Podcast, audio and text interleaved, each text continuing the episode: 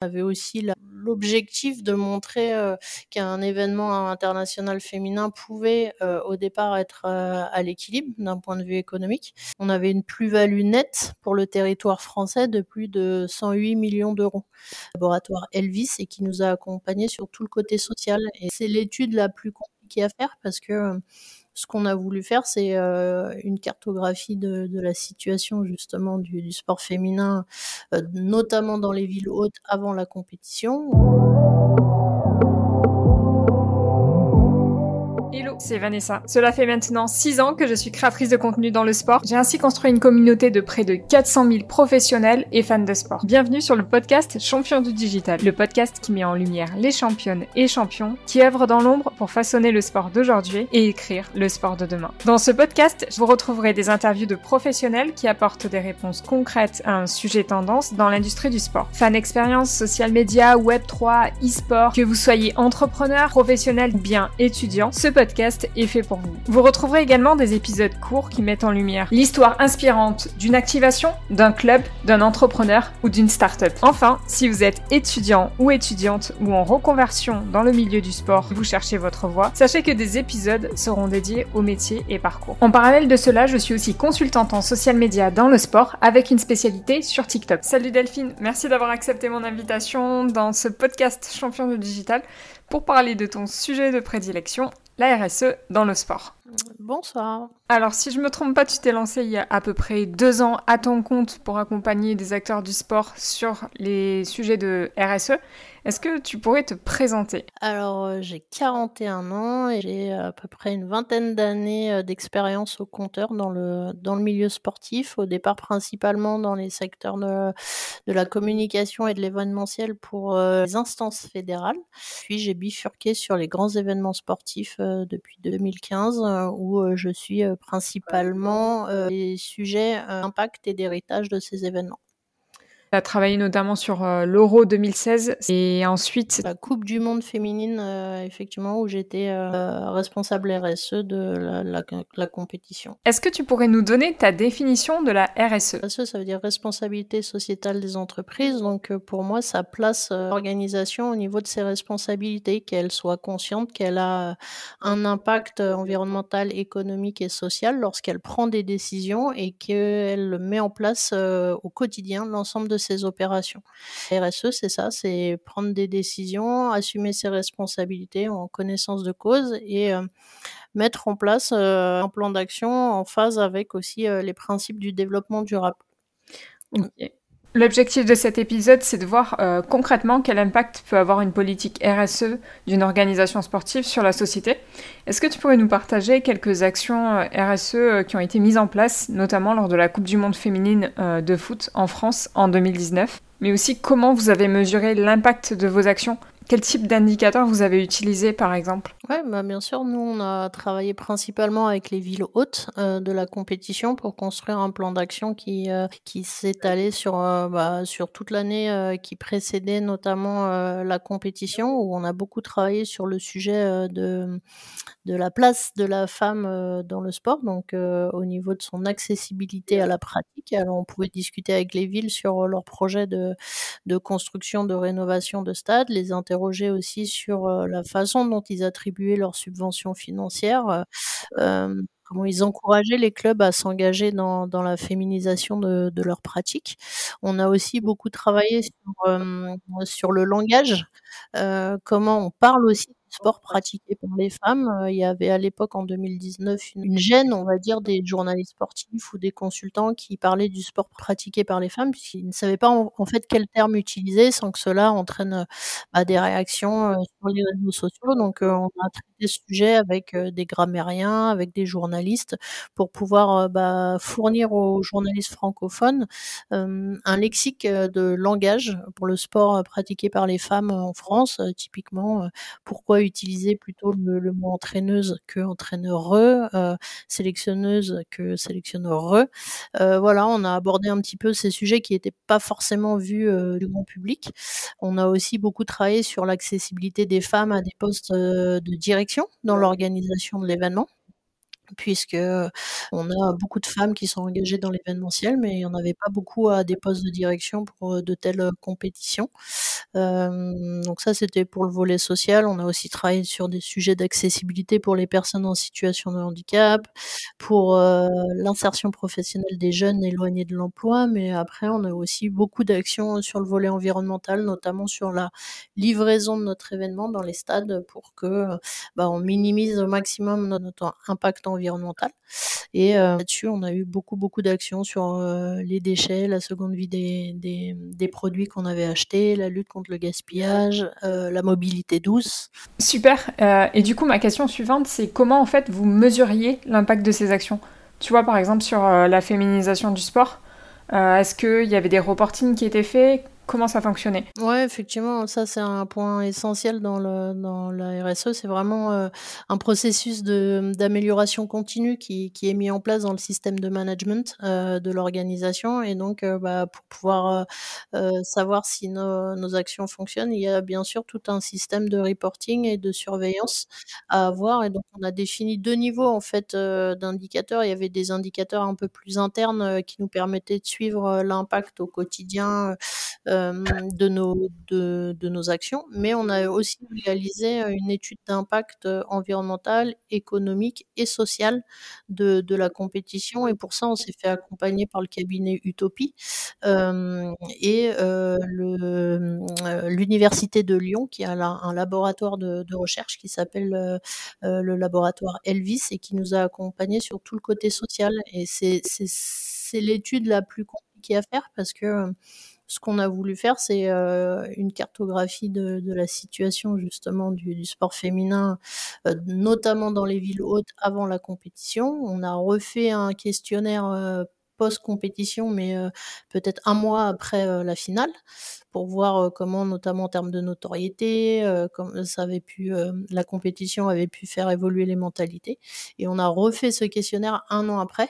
la difficulté est que, bah, un an après, on était en plein Covid. et ah donc, il y a forcément l'étude d'impact en lien avec nos sujets était un peu faussée malheureusement, mais, mais voilà, ce qui est intéressant, ce qui serait intéressant, c'est c'est de pouvoir repasser un petit peu ces types de questionnaires, effectivement, 5 ans, voire 10 ans après, pour euh, voir si euh, le travail effectué, au moins dans les villes hautes, là où on a investi le plus, euh, est durable. Il y a 1,12 milliard de téléspectateurs qui ont suivi les retransmissions officielles de la Coupe du Monde féminine en 2019 sur les différentes plateformes.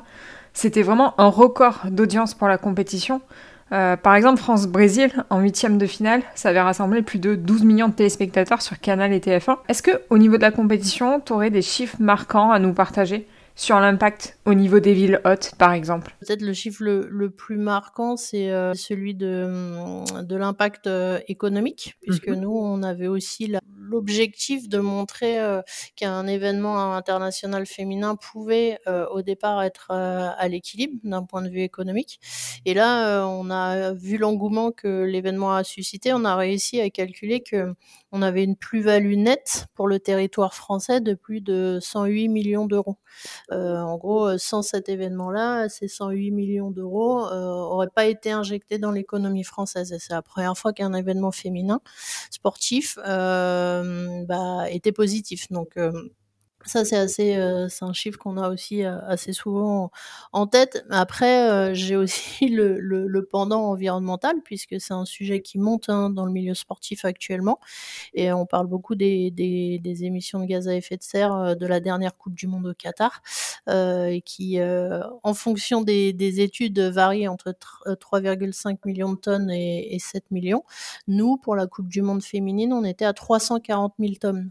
Donc, on, on, a impacté notre environnement assez fortement et bah, on a aussi évalué un petit peu les, les actions qu'on a mis en place pour éviter de, que cet impact en fait explose aussi. Je me rappelle que sur cette Coupe du Monde féminine en France en 2019, j'avais eu l'occasion de collaborer avec la SNCF, qui était partenaire de la compétition. Et ils collaboraient notamment avec les sélections nationales euh, pour euh, les aider, en fait, les accompagner sur leurs déplacements entre les villes hautes. Mm. Et je sais qu'il y avait un engagement par rapport à ça. On avait beaucoup travaillé avec la SNCF et on avait essayé au maximum de, de pousser les équipes à utiliser effectivement le train puisqu'on avait des, des villes euh, accessibles depuis Paris assez facilement, que ce soit Rennes, Valenciennes, Reims euh, ou Lyon. On était vraiment sur des, des temps de trajet euh, de 2 heures, 2 h 20 maximum. Donc tout à fait intéressant pour les équipes avec un dispositif de sécurité mis en place par la SNCF de qualité, tout en sachant qu'en cas de grève aussi, les, les, les, trains où les équipes voyageaient étaient prioritaires. Donc je pense qu'il y a beaucoup, beaucoup de choses avec la SNCF qui a un vrai savoir-faire aussi sur le sujet. Les clubs peuvent, peuvent discuter vraiment avec, la SNCF pour essayer de, trouver la meilleure formule pour eux euh, en fonction de leurs contraintes. Je voulais rebondir sur ce que tu viens de dire euh, concernant les supporters et notamment concernant le profil du public euh, dans les stades. J'ai eu la chance de couvrir environ 11 matchs de cette Coupe du Monde féminine en France pour créer du contenu en collaboration avec les partenaires de de France et de la compétition. Et il y a quelque chose qui m'a quand même surprise c'était euh, le profil des supporters et cette mobilisation internationale au niveau des supporters qui était quand même énorme. Euh, par exemple, je sais qu'il y avait eu plus de 15 000 supporters des Pays-Bas à Valenciennes euh, pour le match face au Cameroun. des milliers de fans américains à Paris, plus de 10 000 il me semble, pour le quart de finale entre la France et les États-Unis. Et ce que j'avais remarqué aussi, c'est qu'à Lyon, pour les demi et pour la finale, il y avait énormément de supporters américains et leur profil, en fait, c'est qu'ils venaient par groupe c'était c'était pas juste une personne qui se déplaçait ou deux, c'était des groupes de 5, 10, 15 personnes. Ils venaient en famille, entre amis. Euh, est-ce que ça, ça a eu un impact justement euh, dans le cadre de tes missions? Ouais, c'est vrai qu'on a était plutôt parti en, début d'année 2017 sur euh, sur des projections avec du public plutôt français, familial. Donc on a construit toute notre notre politique de billetterie euh, dans ce sens-là pour permettre euh, euh, aux familles de venir à l'événement. Donc on est peut-être l'une des compétitions mondiales qui avait un niveau de billetterie assez bas puisque une famille pouvait venir à 4 pour 20 euros et voir un match de la Coupe du Monde. Donc on avait beaucoup travaillé sur l'accessibilité économique de, de l'événement et effectivement on s'est rendu compte au tirage au sort de l'engouement international international euh, autour de cette compétition. Il y a eu un, vrai, tournant en décembre 2018 euh, lorsque le tirage au sort a eu lieu et on a senti monter en, bah, pression en fait l'organisation euh, pour pouvoir accueillir l'ensemble de, de, ces populations, travailler avec les fédérations euh, à l'accueil de leurs euh, de leurs ressortissants euh, dans les villes hautes, qu'on n'avait pas forcément anticipé au préalable, mais il y a eu sur cette année 2018 et début 2019 un vrai engouement dans, dans tous les pays pour la compétition. Et mm. donc nous on l'a accompagné. Et tu parlais des Américains. Bah, par exemple on a organisé avec la ville de Lyon presque dix jours de de, visite euh, des gros tours opérateurs euh, américains euh, en France pour qu'ils viennent se rendre compte de, des possibilités qui leur été offertes en cas de, de qualification de leur équipe en phase finale et ce qui a amené à des partenariats un peu insolites sur le territoire. Par exemple, il y a un festival lyonnais qui a lieu début juillet qui a été privatisé pour la soirée du 4 juillet pour que les Américains présents à Lyon puissent fêter leur fête nationale, ce qui ce qui jamais été vu, mais parce qu'on a pris le temps de travailler avec le territoire et, les acteurs locaux des différentes euh, thématiques. On n'a pas travaillé qu'avec le milieu du sport, mais avec l'ensemble des, des sujets, le tourisme, l'enfance, euh, les espaces verts, euh, l'éducation, tout ce que tu veux. Et ben, on a réussi à, hum, à comment dire mettre toutes euh, les chances de notre côté pour que l'accueil euh, se fasse de la meilleure des façons et que le public étranger notamment euh, puisse garder un bon souvenir de, leur séjour en France. Et c'est ce qui a joué après en termes d'ambiance dans les stades et puis le public français aussi qui est venu en nombre, hein, qui s'est mobilisé, bah, a pu vivre quelque chose vraiment d'extraordinaire. Les ambiances partout en France, dans tous les stades en fait, étaient top quoi. C'est vrai que pour avoir suivi 11 matchs et notamment tous les matchs de l'équipe de France, euh, franchement, les Américains ils mettaient une ambiance quand même extraordinaire. Euh, et puis c'était vraiment un public très familial qu'on retrouve dans le, dans le football féminin. Euh, il y a une bonne ambiance. Je me rappelle euh, bah, justement qu'il y avait beaucoup, beaucoup de supporters américains à Lyon et ça m'avait vraiment euh, impressionné. À Lyon, je crois qu'il y avait à peu près 70 000 Américains qui sont restés, qui, qui, étaient présents sur la semaine là entre les demi-finales et la finale. Donc c'est pour te montrer que il y a voilà l'impact local que la qualification de l'équipe américaine en demi-finale a, a, a eu quoi. On va rester sur cet exemple qui est super intéressant de la Coupe du Monde euh, féminine en France. Euh, J'aurais une question par rapport au partenariat. Alors, je sais que c'est pas ton sujet euh, principal, mais est-ce que tu as vu évoluer les objectifs des partenaires qui se sont associés à la Coupe du Monde féminine en France? Ce que je veux dire par là, c'est que avant 2019, on se rendait compte que les objectifs d'une marque qui s'associe à une équipe féminine de foot ou à une compétition féminine, ça portait surtout sur la notion d'image de soutien, de visibilité euh, de cette dimension RSE. Mais euh, ce que j'ai l'impression, c'est qu'il y a eu un peu un tournant avec cette Coupe du Monde féminine en France euh, sur l'approche des marques en fait vis-à-vis du football féminin. je vais prendre l'exemple d'Arkema. Il me semble qu'ils avaient aussi des objectifs de recrutement, de féminisation des effectifs, si je ne me trompe pas. pour certaines marques, ça pouvait être de viser de nouveaux publics, d'autres de s'internationaliser. Est-ce que tu as, vu cette évolution-là euh, dans l'approche des marques par rapport au partenariat avec, le, avec la Coupe du Monde féminine Ouais, on était très proche de l'équipe euh, dirigée par Kevin Nazan au niveau des partenariats parce que, en fait, le cœur du projet de, de la candidature française était justement d'avoir une, une Coupe du Monde à impact pour aider le foot féminin français à passer une étape supplémentaire dans sa structuration. On discutait beaucoup et clairement, l'exemple d'Arkema que tu cites, c'est l'un des, des bons exemples. Hein, qui se sont associés à l'événement pour euh, justement euh, prendre la parole sur la euh, place de la femme dans leur secteur d'activité, puisque c'est un secteur encore très masculin. Et eux, ils voulaient s'appuyer clairement sur, cet événement-là pour recruter des femmes pour leur entreprise et motiver les femmes qui étaient déjà au sein d'Arkema à, à s'engager encore plus, en tout cas faire passer des messages comme quoi bah, le secteur d'activité croyait croyait dans les compétences des femmes et donc euh, c'est vrai que Arkema est arrivé euh, au, euh, au, foot féminin par la Coupe du Monde féminine et cette expérience là engouement bah, si tu parlais un petit comme quoi le, foot féminin c'est un peu différent en termes d'ambiance mais cette ambiance là ils se sont vraiment pris au jeu et par la suite qu'ils ont décidé de devenir le namer du championnat féminin et grâce à eux, bah, on a eu quand même de l'argent supplémentaire pour les clubs, même si on espère que ce championnat se structure encore plus. Euh, bah, la compétition a, a amené vraiment les sponsors à voir autrement euh, football féminin. Il y en a, il y en a qui se, qui s'étaient un peu investis euh, parce que c'était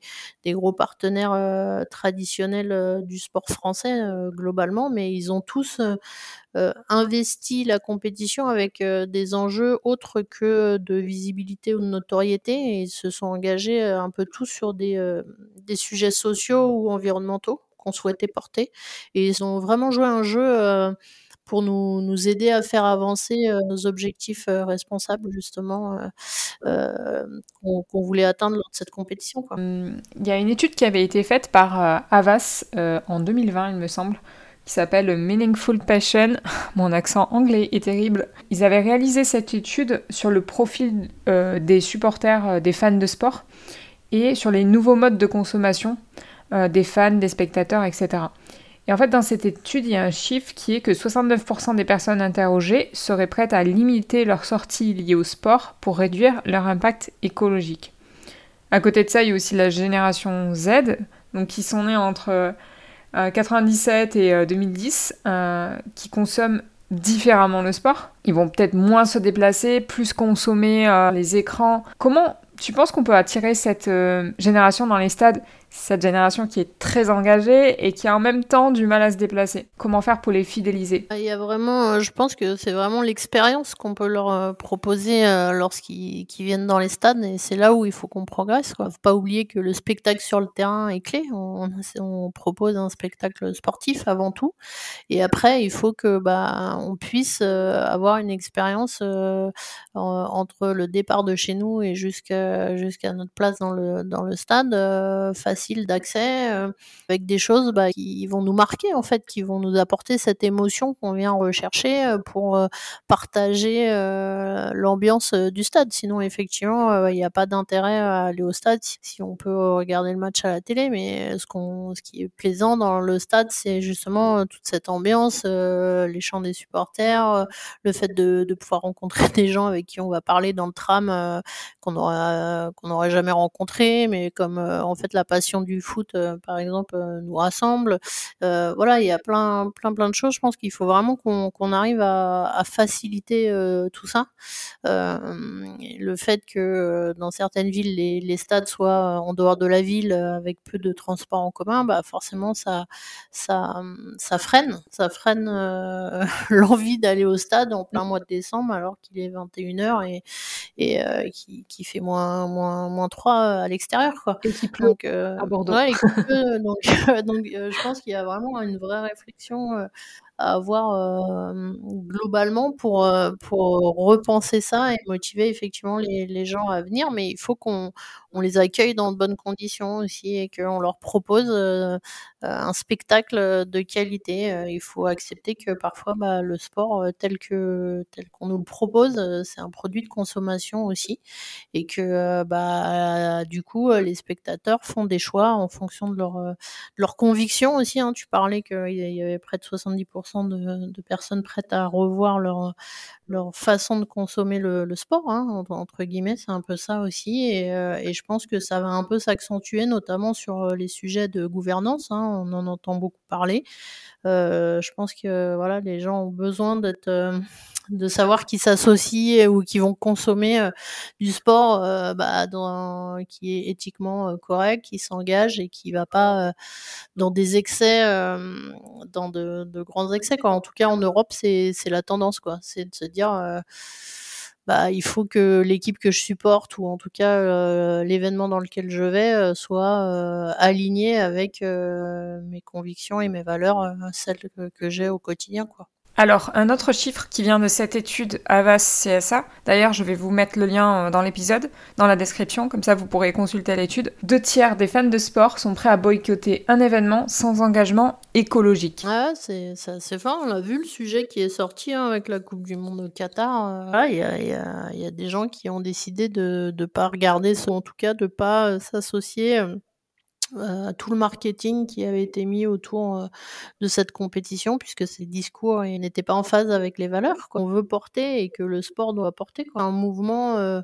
qui se met en place petit à petit, dont on entendra parler euh, de plus en plus sur les gros événements. Et de toute façon, euh, tout est en train aussi de se mettre en place euh, en termes de législation pour pousser les organisateurs d'événements à intégrer ces réflexes éco-responsables, puisque on l'a vu avec la pandémie, l'événement culturel sportif s'est arrêté.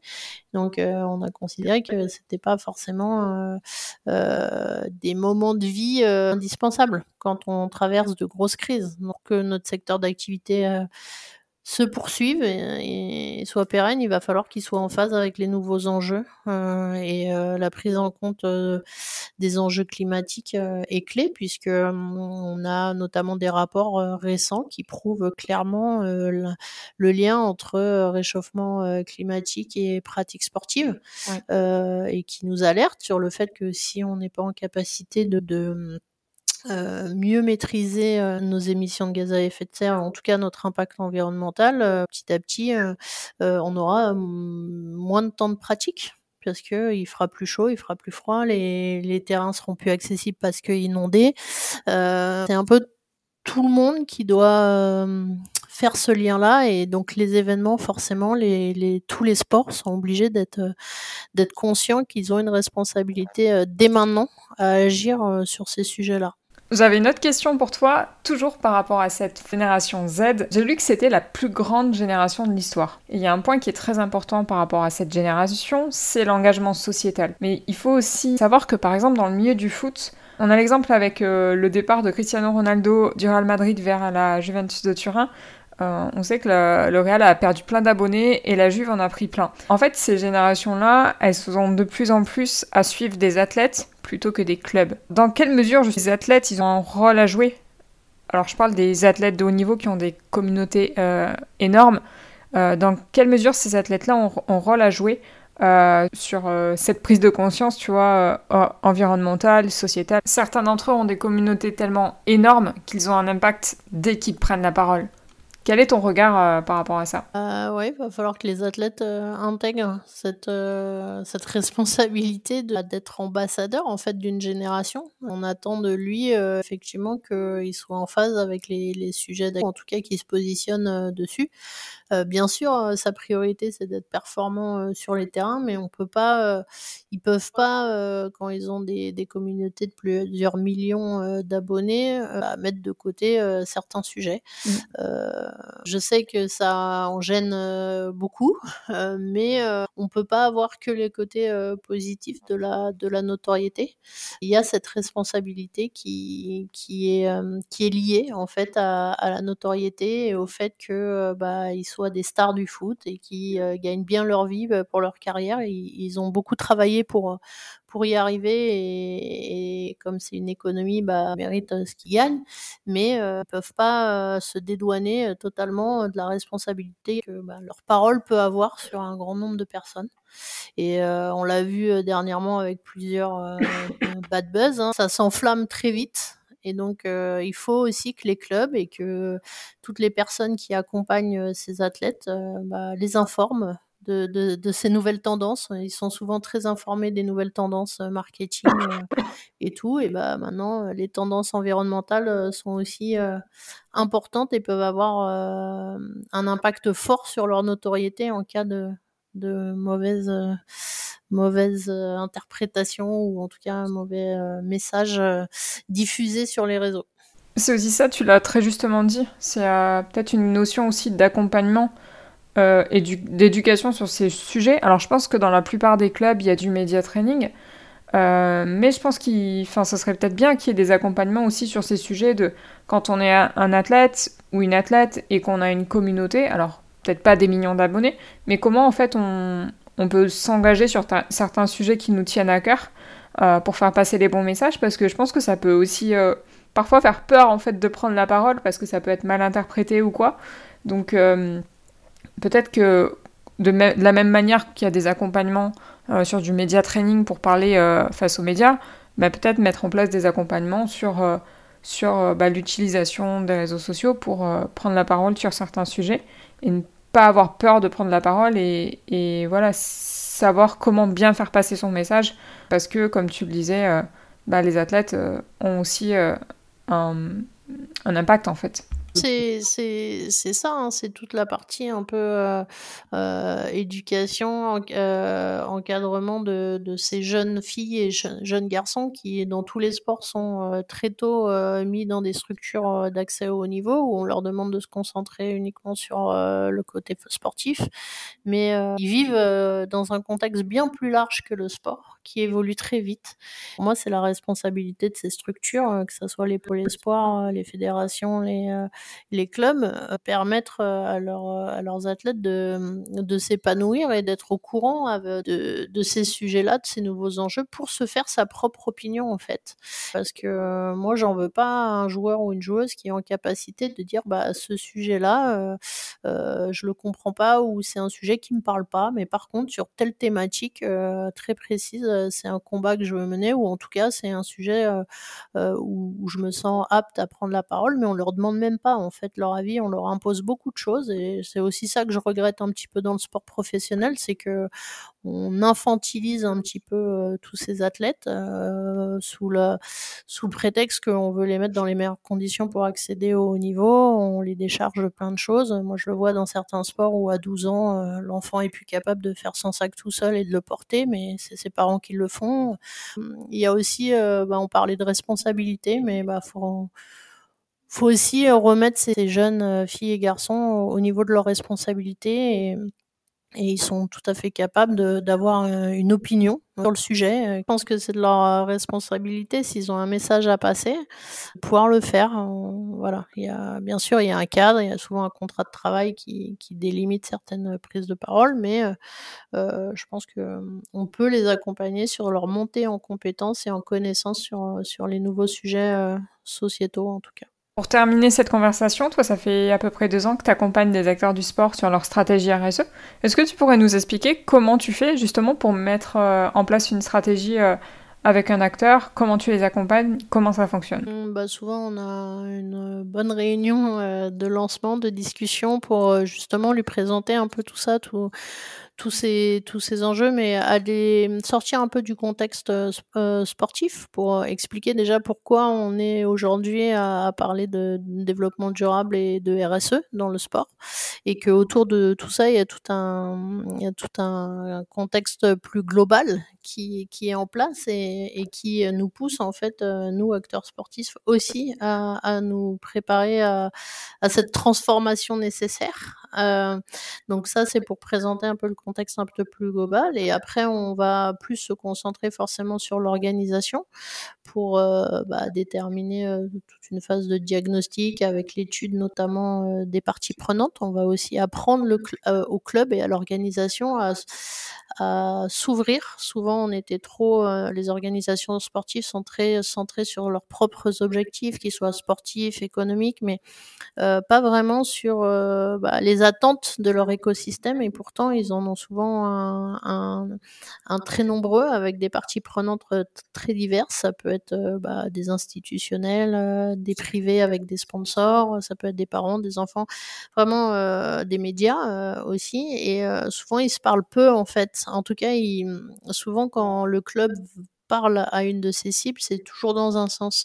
Et nous, ce qu'on va essayer de leur apprendre aussi, c'est à être dans le dialogue, savoir aussi écouter les attentes des autres et comment on intègre ces attentes-là dans sa réflexion pour euh, mettre en place sa stratégie. Et, euh, et la stratégie RSE, bah, ça s'appuie sur, euh, bah, sur des objectifs à plutôt moyen long terme et on va en fait définir une trajectoire pour atteindre ces objectifs à 5-10 ans avec des plans d'action qui, qui, sont revus tous les ans dans une dynamique d'amélioration continue, comme je te disais, donc euh, avec euh, tout un système d'indicateurs euh, et, qui sont revus chaque année pour adapter le plan d'action qui permet d'aller atteindre les objectifs fixés, que ce soit des objectifs de réduction d'empreinte environnementale, des objectifs de plus de hum, d'égalité femmes-hommes dans, dans les dans les staffs, dans les dans l'organisation, une meilleure redistribution des, euh, des, revenus. Euh, voilà, il y a, énormément de sujets, c'est très vaste. Et, euh, et l'idée, c'est que surtout, moi, ce que je veux, c'est que l'organisation, à la fin de l'accompagnement, elle soit à l'aise avec le sujet, que le plan d'action qu'elle a dans les mains, bah, elle, soit prête à le mener et à le piloter sans que je sois derrière elle en permanence, que ça lui ressemble et que du coup, bah voilà, elle est plus, elle est plus les freins euh, que souvent on se met euh, en tête parce qu'on se dit euh, non mais si je vais sur ce sujet-là, de toute façon, euh, je vais me faire allumer. Et ce qui est important, c'est de comprendre les périmètres d'action des uns et des autres et chercher les complémentarités. Comment on va pouvoir collaborer avec, par exemple, la ville pour ou l'agglomération pour améliorer le stade parce que ça reste le propriétaire du stade et nous uniquement les utilisateurs. Mais comment nous, en tant qu'utilisateurs, on peut aider la ville à atteindre ses objectifs? C'est une démarche d'un an en général l'accompagnement euh, de, ce type. Super, bah écoute, c'était super intéressant. Merci beaucoup à toi, euh, Delphine, euh, d'avoir pris le temps d'échanger sur ce sujet, sur la RSE dans le sport. comment est-ce qu'on peut te contacter du coup s'il y a des personnes qui veulent échanger avec toi bah, On peut me contacter par LinkedIn, c'est le plus simple. je réponds. Je vais mettre le lien vers ton profil LinkedIn directement dans la description de cet épisode. Comme ça, s'il y a des personnes intéressées, vous, pouvez, euh, vous pourrez ainsi euh, échanger directement euh, avec Delphine. En tout cas, merci beaucoup à toi. J'étais ravie d'échanger avec toi. Et merci à tous de nous avoir écoutés. Merci. N'hésitez pas à m'écrire sur LinkedIn ou sur mon mail qui est dans cette description si vous voulez échanger. Si vous écoutez cet épisode sur Spotify, vous pouvez facilement le partager sur Instagram en story en mentionnant mon compte champion avec un S du digital et je vous repartagerai. Enfin, si vous avez apprécié cet épisode et vous avez appris quelque chose, sachez que vous pouvez m'aider à faire connaître ce podcast. Le meilleur moyen est de mettre 5 étoiles sur Apple Podcast ou sur Spotify. Ces 5 étoiles permettent à un podcast d'être référencé et de mieux dans les résultats de recherche. Si vous êtes sur Spotify, il vous suffit simplement d'aller tout en haut et de mettre 5 étoiles. Si vous êtes sur Apple Podcast, il vous suffit de retourner sur la page du podcast, de descendre et de mettre 5 étoiles et vous pouvez également mettre un commentaire et me proposer vos idées d'interviews ou de sujets pour les prochains épisodes.